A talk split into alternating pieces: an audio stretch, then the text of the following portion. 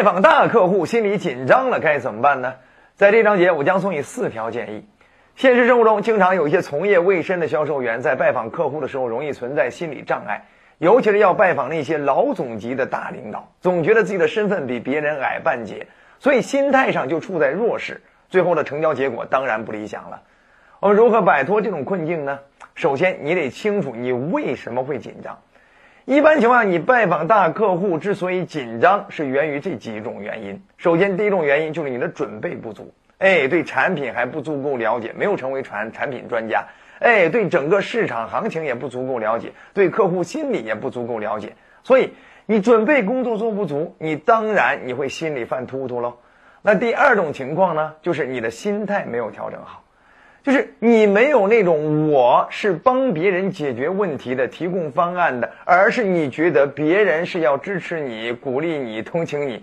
你这种心态的话，你当然是一种求人的姿态，而不是帮人的姿态。所以这种心态就会让你不不淡定。当然还有第三种情况，没有充分认识到自己对他人的价值。如果你能够把自己融入公司，代表整个公司，代表整个自己的产品链啊，代表自己的整个的服务体系，你代表这样的一种最佳代言人，你去想一想，哎，你们公司能够赋能于他人的价值，永远是超越对方所投入的那点价格。那么这样的话，你跟别人说话是绝对理直气壮的啊？为什么？因为你永远给他超值的、低显的。那他为你为什么还要面对他紧张呢？呃，他如果不选择你，紧张的该该是他才对。为什么？因为有可能到最后是他的损失，而不是你的损失。那第四种情况呢，就是你没有正确的看待你的推销工作。有些人总觉得推销这件事儿是一件很 low 的事儿啊，是一个不起眼的，甚至难以启齿的事儿啊，甚至是一个搞定他人或者求人的事儿。各位。推销销售，它其实是一个，你今天如果能够打开对方的大门，让对方投入小小的投入，你就可以给对方解决一个大的难题，给对方创造多倍的回报价值。当你认识到只有你能够跟对方成交啊，才能够彻底的帮助到对方，你认识到这个层面，你会发现销售是非常神圣的，帮助他人解决问题的有效途径。所以，当你认识到你紧张的背后原因，你自然就比较容易对症下药。该怎么办呢？分别就是从这四点出发。第一点就是做足了准备。哎，你有准备的，心里有底的，你就不太容易紧张。要准备哪些呢？产品知识要准备，你的专业知识要准备，你的市场知识要准备，你的客户知识要准备，要成为一个在产品上不能被别人问住的人。哎，并且你要显示出自己非常的专业，是这方面的专家。同时，你还得让对方觉得你很懂他，你说的任何的话都踩到了点儿上，说中了他。哎，客户知识你要了解对方的足够的背景，他的痛点需求，以及市场知识。市场知识呢，就是即使对方拿行业的竞争对手，然后呢给你提来打压你，你照样也可以给对方分析具体的行业的背后是什么。哎，竞争对手的优劣势，你们家的优劣势啊，去做一下相应的对比。好了，这是准备要充足。那第二点呢，就是心态要调整好。哎，你必须要有一种是吧？我百分百在帮助对方解决问题的这种百分百解决问题的信心。哎，你不是过去求人的，即使他的职位比你高，他也是一个患者，你也是一个医生。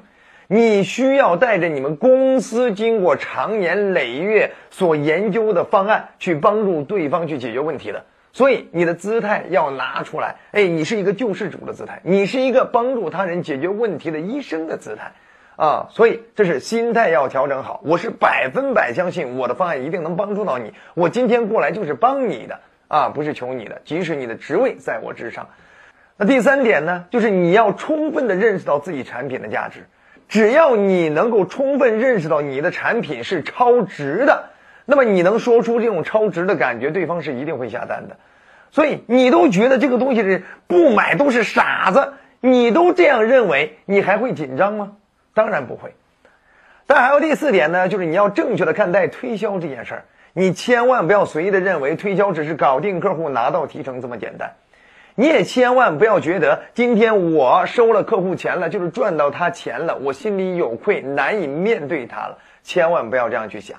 刚才咱们提到了，推销它也是帮助别人解决问题的非常神圣的一件事儿。那么，如果你这样的一个角度，你把自己当成一个救世主，当成一个医生，你帮助患者去解决问题，那么只有你收到他钱，这才是一个良性的解决问题的循环呀。否则的话，你今天你老觉得我今天要做公益，好了，你今天帮这个帮那个，到最后难以为继，到最后你也难以帮助到最多的他人。所以，推销收钱合理应该，我们用超值的方案解决对方最痛的问题，我们做了一件非常善的事情，这是我们应该给自己加持的价值观。好了，那相信这四点，只要你做到，未来你拜访大客户，即使对方是老总级的大领导，你也大可不必在他面前觉得低半截，因为这四步准备好了，自然不用紧张，轻松搞定他。好了，觉得好就点赞、关注、转发、好评，还想持续提高自己的销售能力，欢迎订阅我们的专栏，后面咱们接着聊。